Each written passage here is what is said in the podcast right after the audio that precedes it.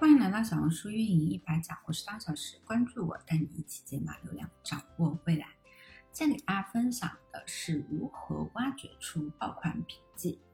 那么我们想要去写出爆款笔记，首先我们要知道什么样的笔记是爆文笔记。那么第一个评判标准就是赞评比，也就是我们那个小爱心和下面的评论数。一般找比例接近一比一，甚至于一比二的笔记。总之呢，就是评论数要越多越好，而且评论的内容呢，能够直接表明购买意向的内容。这种笔记啊，大家可以先用最笨的办法去找，看你要做的领域的内容，大量的笔记，然后不断的去挖掘。这个过程啊，其实是很值得我们去花时间的，因为我最近在采访很多老板。和操盘手的过程当中，比如说有一些卖翡翠的，卖很高端定制的西装的，卖一些名表二奢的，那么你怎么样去判断这个产品它到底是一个很贵的产品，还是普通的一个淘宝货？那么其实普通人是看不出来的，但是呢，所有的这种高奢的老板，他跟我分享的经验就是，如果你看多了。你其实是可以分辨得出来的。那这个，嗯，方法呢，其实迁移到我们互联网上面是同样的。如果你看，你连看报文笔记你都看不明白，你还怎么样去写出来呢？是不是小笨蛋？那么在找这种笔记的过程中啊，其实你也可以是逐渐的能够感知到要做的产品的卖点。从而呢，对内容的方向是更有把控性的，还可能会有很多意外的发现。在找寻的过程当中呢，除了要把这些笔记搜集下来外，最好啊，你们还能够点开主页去看一下账号的其他内容。一般一个账号不会只有一篇笔记的数据好，通常呢都还有别的类似的内容。而在寻找过程当中呢，如果发现某个账号，几乎篇篇笔记的数据都非常好，那么恭喜你发现了宝藏，后续就可以把这个账号的全部内容认真搜集下来。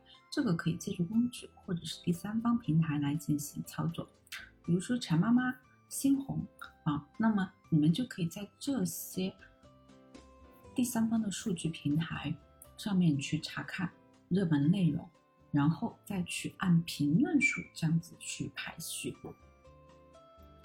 不要按照战场数，战场啊只是糖衣爆弹，对于带货笔记来说没有太多的参考意义。而评论的数据是可以的，找到那些评论多且直接问产品连接的笔记，借助数据工具找到真正的热度词，在文案中植入，就可以增加内容的一个搜索曝光了。说白了就是蹭热度。主动搜索的用户呢，会高频次的使用小红书上的搜索功能。特别是在品牌集中增加营销投放，或者是有新产品发布等较大事件时，小红书类关于该品牌的搜索量就会明显的上升。其实现在很多用户的心声都是把小红书当做百度来用，我们要做的就是接力。比如说，之前瑜伽服品牌 Lululemon 的热度很高，甚至于 Lululemon 这个关键词的热度要高于瑜伽服这个品类词，那么就可以在文案中多次的去进行植入。那这个呢，其实是跟我们之前做淘宝店去直通车买关键词的方法是相通的。找到这类笔记之后，你就可以全部的搜集下来，分析他们的文案。除了发现这些笔记展示到的核心需求外，主要啊，你去体会高询单内容的情绪价值。一切要以实际笔记的反馈为主，而不是直觉。凡是评论区一堆人在问链接怎么买的，那一定在内容中会涉及到目标用户最关心的点。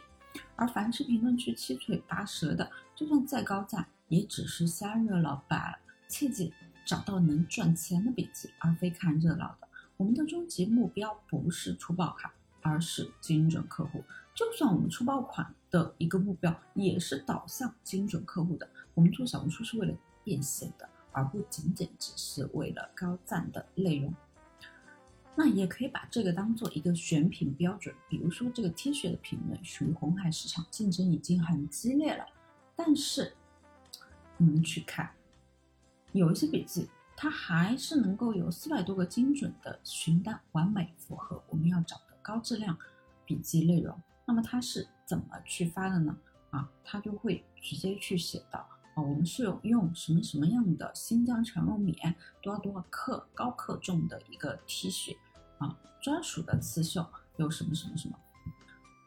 那通过分析它这样子的文案和产品，可以得到结论。之所以啊有如此大的一个询单量，就是这个衣服它的一些卖点，说明市场是急切的渴望一款这样子的 T 恤的。所以呢，也都是在找这类笔记的时候，你可以发现一些值得做的产品。当然，像这样子特别好的一个产品啊，它避不开的，有可能你要去看一下它的时间。它可能是很早之前，可能一两年之前发的一个笔记。那这个笔记在时间的过程当中发酵啊，复利的力量，加上可能还会有一些投流，就是我们在表面上看不到的。你一定要透过现象去看本质。那除此之外呢，我们也要考虑到内容制作的成本，矩阵做好，要量化好每篇内容的生产成本，对成本有个清晰的概念。很多人在做小红书的时候，他会觉得说，哎，反正我也没有花钱，对吧？我我是没有成本的。就很多人他不会觉得自己的时间是最大的成本。所以啊，我们其实要考虑，我们制作一条笔记所花的时间，那其实时间少和时间多也是在对比成本。那专业的布景、完美的文案、讲究的图片构图，一定是对应着高成本的。那高成本一定对应高询单吗？未必。